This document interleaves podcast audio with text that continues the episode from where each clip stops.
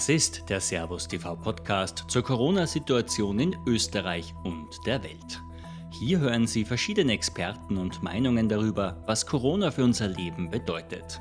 In dieser Folge wirft der deutsche Arzt und Politiker Wolfgang Wodak einen kritischen Blick auf die Weltgesundheitsorganisation.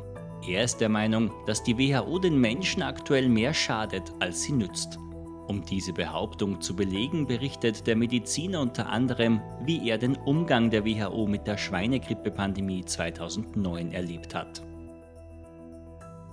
Bei der Schweinegrippe war mir schon im Sommer 2009 aufgefallen, dass da irgendwas nicht in Ordnung ist, weil die WHO dort Zahlen aus Mexiko nannte, die geradezu lächerlich klein waren. Ich hatte vorher als Amtsarzt ein Sentinel für Influenza selbst gebastelt und selbst in der kleinen Region, für die ich verantwortlich war, waren die Zahlen immer viel, viel höher.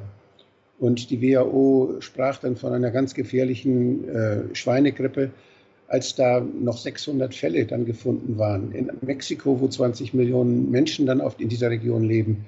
Das war für mich sehr verwunderlich und da habe ich mich dann genauer darum gekümmert. Das war dann auch, äh, wurde dann ziemlich schnell deutlich, dass da nicht alles äh, richtig lief bei der WHO. Und als, dann, als es dann um den Impfstoff ging, der uns verkauft werden sollte, habe ich mich auch darum gekümmert, den die WHO ja auch proklamiert hat. Und die WHO hat da ja eine Schlüsselrolle gespielt bei der, bei der Impfstoffvorbereitung äh, und auch bei den Verträgen, die die einzelnen Staaten dann mit den Pharmafirmen abgeschlossen haben, war die WHO an, in einer Schlüsselrolle. Ähm, da habe ich sie mir genauer angeguckt, habe mir auch die Leute genauer angeguckt, die da Entscheider waren und habe gesehen, dass es da sehr viele Interessenkonflikte gab. Die WHO hat aus theoretischen Berechnungen heraus eine Pandemie ausgerufen. Es gab ja nicht viele Krankheiten, auch nicht viele ernste Krankheiten, sondern die hat einfach in Mexiko Fälle gezählt und da sind 600 Fälle gewesen. Damals hat schon Herr Ferguson, der jetzt gerade zurückgetreten ist in, in England, der hat damals Berechnungen gemacht für die WHO, wo er die Flüge, die von Mexico City ausgingen, multiplizierte mit den 600 Fällen, die möglicherweise sich in aller Welt verbreiten können. Und aufgrund dieser theoretischen Basis und weil es angeblich ein neues Virus war, hat man damals die Pandemie ausgerufen. Die Mitgliedstaaten der WHO, viele der Mitgliedstaaten, etwa 100, hatten Verträge mit Arzneimittelfirmen gemacht im Rahmen der sogenannten Pandemic Preparedness. Und die haben dann für ihre Bürger gesorgt, dass im Falle einer Pandemie dann genug Impfstoff da war. Und die großen Pharmakonzerne, Glaxo, Novartis, Sanofi, Baxter, die haben damals Verträge überall geschlossen. Und in den Verträgen, die geheim waren, stand überall drin, dass wenn die WHO die Pandemiestufe 6 ausruft, dass dann diese Verträge automatisch in Kraft treten. Und dann mussten die äh, Staaten diese Impfstoffe abnehmen. Und da hatte die WHO praktisch den Auslöser für diese ganzen Geschäfte. Und da hat sie mit ihren Experten dann dafür gesorgt, dass diese Geschäfte dann auch liefen. Also bei der Schweinegrippe war der Skandal, dass die WHO eine Pandemie ausgerufen hat, die keine war. Und dass bei dieser Ausrufung die Experten äh, eine große Rolle spielten, die von der Pharmaindustrie in die Gremien der WHO gesetzt worden waren. Für Wodak hat sich die Situation bei der WHO seit 2009 nicht entscheidend gebessert. Also ich habe diese Korruption bei der WHO ja angeprangert und ich habe gesehen nach der Schweinegrippe, dass das weiterging, dass weiterhin die WHO abhängig war von äh, zweckgebundenen Geldern, die von Stiftungen kamen, von der Pharmaindustrie kamen, aber auch manchmal von Nationalstaaten kamen, die was für ihre Pharmaindustrie tun wollten. Und das waren manchmal so gewaschene Gelder, richtig, die zweckgebunden waren für bestimmte Zwecke, für Industriezwecke, nicht für Gesundheit, sondern für wirtschaftliche Zwecke. Und äh, das ging so weiter. Und ich habe bei einer großen Veranstaltung in Deutschland, habe ich dann nochmal Frau Chan getroffen und ähm, sie hat schon zu erkennen gegeben, dass sie sehr darunter leidet, dass die WHO so abhängig davon ist. Und ich habe auch später von, von Leuten aus der WHO dann gehört, dass die sagten, also dass die mich praktisch unterstützten und sagten, es ist gut, dass Sie kritisieren. Wir wollen mehr staatliche Gelder haben. Wir wollen nicht diese Abhängigkeit von der Melinda Gates Stiftung und von, von großen Stiftungen, die ja ihre eigenen Zwecke verfolgen, die wirtschaftliche Primärinteressen haben. Und die Unabhängigkeit der WHO, die ist äh, überhaupt nicht gegeben. Und viele Leute, die was für Gesundheit tun wollen, da sind gute Leute bei der WHO, die leiden darunter. Mit Frau Chan meint der Mediziner Margaret Chan. Sie war bis 2017 Generaldirektorin der Weltgesundheitsorganisation. Kritik übt Wodak auch daran, dass die WHO mittlerweile vermehrt durch private und nicht durch staatliche Gelder finanziert wird. Das ist ja nicht nur bei der WHO der Fall. Wenn Sie sich umgucken und den Begriff Public-Private Partnership mal benutzen äh, oder mal googeln, dann sehen Sie, dass in den 90er Jahren unheimlich viele Dinge eben in private Hand übergeben wurden. Dass der Staat sich aus ganz vielen Bereichen zurückgezogen hat. Ich bin ja Leiter eines Gesundheitsamtes gewesen. Gesundheitsämter sind auch auf der regionalen Ebene völlig kaputt gespart worden. Die waren gar nicht mehr nötig. Das war, ja, es war so eine, eine kleine, ja, ein, das, das war manchmal wie ein Museum, wie ein Gesundheitsmuseum. Und Gesundheitsämter sind äh, genauso wie die WHO Einrichtung des öffentlichen Gesundheitswesens. Und äh, der Staat hat einfach da nichts mehr investiert.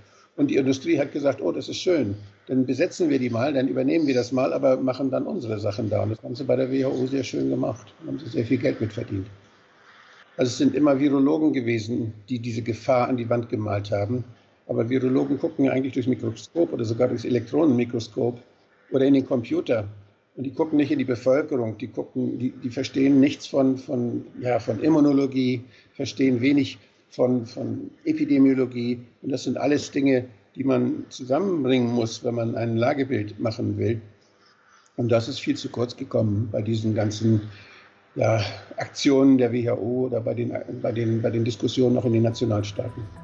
Auch beim Umgang mit der Corona-Krise wirft Wolfgang Wodak der WHO vor, versagt zu haben. Also die Rolle der WHO bei der Corona-Krise ist ja sehr dominierend. Und ähm, die WHO ja, hat zum Beispiel eine sehr verantwortungsvolle Entscheidung getroffen. Sie hat gesagt, wie man überhaupt diese neuen Coronaviren erkennen kann.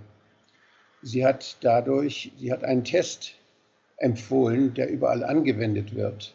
Und wenn wir diesen Test nicht hätten oder wenn wir einen anderen Test hätten, dann würden wir andere Dinge erkennen oder würden gar nichts erkennen. Das heißt, äh, dieser Test ist maßgeblich. Dieser Test, wenn der positiv ist, dann sprechen wir von einem Fall. Und es, Sie kennen ja die Kurven überall, wo die Fälle gezählt werden und wie die Länder verglichen werden, wo viele Fälle sind oder nicht. Die WHO macht das mit. Und sie hat ja diese Aufgabe der Darstellung, hat sie an die Johns Hopkins Universität abgetreten. Dort wird es uns ja immer visualisiert und wir sehen dann diese großen Haufen von Fällen, wo das kumuliert wird und wo dann auch gezeigt wird, wie viele Leute daran sterben. Was wir da gezeigt kriegen, das ist ja keine Erkrankung, das sind keine Erkrankungsfälle, das sind auch keine Infektionsfälle, noch nicht mal das, sondern das sind die Fälle, bei denen der Test positiv ausgefallen ist. Das ist das, was gezählt wird. Und das wird uns als Infektion verkauft. Aber das ist ein PCR-Test und dieser PCR-Test misst einige Moleküle. Das Verfahren der Tests, das Messverfahren ist auch wieder ist verändert worden im Laufe der Zeit, dass der Test noch breiter misst, dass er als noch mehr Falschmessungsmöglichkeiten bietet. Und Sie haben wahrscheinlich von der Geschichte gehört, dass dieser Test auch schon bei Tieren positive Ergebnisse gegeben hat, dass dieser Test ausgefallen ist, positiv ausgefallen ist an Materialien, die schon vor Wuhan äh, in Europa existiert haben. Das heißt, dieser Test ist in seiner Validität nicht überprüft. Das ist ein Inhouse-Test und es sind Tests, die nicht die amtliche Überprüfung und amtliche Zulassungsverfahren durchlaufen haben, wie das normalerweise gefordert wird. Das macht die WHO alles mit und es ist, ich finde es unverantwortlich, dass die WHO noch nicht dafür gesorgt hat, dass es einen amtlich validierten Test gibt, der transparent validiert wird, wo man weiß, was sagt dieser Test überhaupt aus. Wo ist denn die WHO in der Diskussion um die Validität des Tests? Da kümmert sie sich gar nicht mehr drum. Die lässt die, John Hopkins lässt die Zahlen zählen mit einem, von, einem, von Testergebnissen, von denen wir nicht wissen, was sie bedeuten. Das ist unverantwortlich und das macht Panik. Und die WHO muss sich den Verdacht oder setzt sich den Verdacht aus, dass sie diese Panik gar nicht so schlecht findet. Da sind möglicherweise auch wieder Interessen dabei. Wie damals Interessen dabei waren der Impfstoffhersteller, gibt es ja offenbar jetzt auch Leute, die Impfstoffe verkaufen wollen. Und zwar massenweise. Wenn ich das sehe, wie, wie Impfstoffe gemacht werden jetzt, die uns RNA-Stückchen dann in den Körper bringen wollen, die uns also zu genveränderten Organismen machen wollen. Das halte ich für unverantwortlich. Wissen Sie, wie die Leute sich aufgeregt haben, wenn der Maisgen verändert wird? Überall. Und jetzt sollen wir Menschen genverändert werden. Ich verstehe das nicht, dass das überhaupt diskussionswürdig ist, dass da nicht mehr Fragezeichen sind, dass da nicht vorher längere Gespräche und Diskussionen gibt, gibt, dass es auch nicht länger ausprobiert wird, sondern wir sollen jetzt angeblich innerhalb von kurzer Zeit einen neuen Impfstoff kriegen, der uns gentechnisch als Menschen verändert.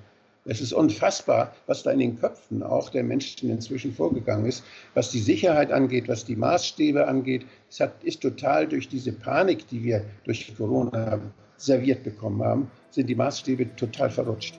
Kritisch sieht der Mediziner auch das Engagement der Bill und Melinda Gates Stiftung. Diese finanziert die WHO mit mehreren hundert Millionen Dollar. Ja, ich finde, dass die Bill und Melinda Gates Stiftung eine Interessenvertretung für die Pharmaindustrie geworden ist. Und das zeigt sie überall in Afrika. Ich war in Afrika sehr vier Jahre lang intensiv aktiv. Als Abgeordneter war ich zuständig für Gesundheitsprojekte in Zentralafrika. Da sind mir diese Aktivitäten vielfältig begegnet. Ich habe mit sehr viel Kritik das gesehen, was bei der Ebola, bei der Ebola-Ausbruch, bei dem Ebola-Ausbruch passiert ist. Und äh, ich denke, die, die, Interessen der Pharmaindustrie, die werden dort äh, von der Bill Gates Stiftung in unterschiedlicher, in unterschiedlicher Zusammenstellung sehr intensiv vertreten. Das heißt, dass man bei der Themenwahl zum Beispiel, worum kümmert sich die WHO? Wo sieht sie Risiken? Das hat sich total gewandelt. Es werden jetzt in schneller Abfolge von der WHO Vogelgrippe, Schweinegrippe, jetzt äh, Coronaviren, werden, werden solche ja, Tiere durch, durch die Welt getrieben, die Angst machen. Davor war die WHO eine sehr, sehr planmäßig arbeitende Organisation, die zum Beispiel dafür gekämpft hat, dass die Leute nicht so viel rauchen. Die gefährlichste Seuche, die wir überhaupt haben. Dass die, dass die Menschen richtig ernährt werden, dass sie gute, gesunde Behausungen haben, das sind die Dinge, die uns gesund halten. Also die WHO hat sich um wirkliche Gesundheitsprobleme gekümmert. Jetzt bauscht sie Dinge auf, die sich als Fake rausstellen. Dreimal jetzt schon. Und zwar sehr, sehr verletzend für die Gesundheit der Menschen. Die WHO schadet mehr, als sie nützt. Das eine Mal war die Vogelgrippe. Das war Tamiflu. Das war diese Vogelgrippe, die nie die für die Menschen Bedeutung hatte. Das zweite Mal war die Schweinegrippe die zu 18 Milliarden Ausgaben geführt hat für, für schädliche und gefährliche Impfstoffe, wo wir jetzt Menschen haben, die immer noch an den Folgen leiden. Deshalb wünscht sich Wolfgang Wodak jetzt mehr Kontrollinstanzen, die der WHO auf die Finger schauen und einen unvoreingenommenen Zugang zur Wissenschaft, bei dem alles offen diskutiert und hinterfragt werden darf. Wir haben ja die die Wissenschaft, damit wir uns auf sie verlassen können. Wir müssen, wenn wir Juristen sind, die Urteil fällen oder wenn wir Politiker sind, die Entscheidung fällen, dann gucken wir uns nach dem Stand der Wissenschaft um. Und dann gehen wir davon aus, dass das kluge Leute sind, die alles in Frage stellen und deshalb keiner weiß es besser als sie. Wenn aber die Leute jetzt äh, ihre Ergebnisse dann nur veröffentlichen dürfen, wenn sie, ihrem, wenn sie dementsprechend, was der Sponsor gerne hören will, wenn sie also abhängig sind oder wenn sie nur noch Professor werden, wenn sie gut Drittmittel einwerben können, wie es an vielen Universitäten der Fall ist, dann äh, ist da eine systemische Korruption dieser Wissenschaft zu beobachten. Das heißt, wir können uns einfach auf die Aussagen der Wissenschaft nicht mehr verlassen. Wir müssen immer nach den Interessenkonflikten fragen, die dahinter stehen. Und diese Frage nach den Interessenkonflikten, die müssen wir, das müssen wir viel intensiver machen. Wir müssen es systematisieren. Wir müssen aufpassen, dass Menschen die abhängig sind, finanziell abhängig sind bei ihrer Arbeit, dass die nicht mitentscheiden dürfen, dass die sich draußen vorhalten müssen. Das geschieht ja nicht. Das haben wir nicht. Wir haben beeinflusste, wir haben korrupte Wissenschaft. Die Wissenschaft geht fremd. Wir müssen die WHO staatlich finanzieren und die WHO braucht praktisch eine, ja, eine Art parlamentarische Kontrolle. Das heißt, wir brauchen eine Versammlung, eine parlamentarische Versammlung, wo nicht nur die Regierungsvertreter drin sind, sondern wo auch eine Opposition Fragen stellen kann. Es gibt ja bei den, in der WHO, da sind überall nur die Regierungen vertreten mit ihren Botschaftern. Und was wir brauchen, ist auch, dass die Opposition Fragen stellen kann. Das heißt, dass es kritische Leute gibt, die sagen, weshalb macht ihr das? Und die das Recht haben zu fragen und die auch Akteneinsicht nehmen dürfen, damit das öffentlich wird, damit man dort nicht Dinge machen kann, verdeckt und zu unserem Schaden.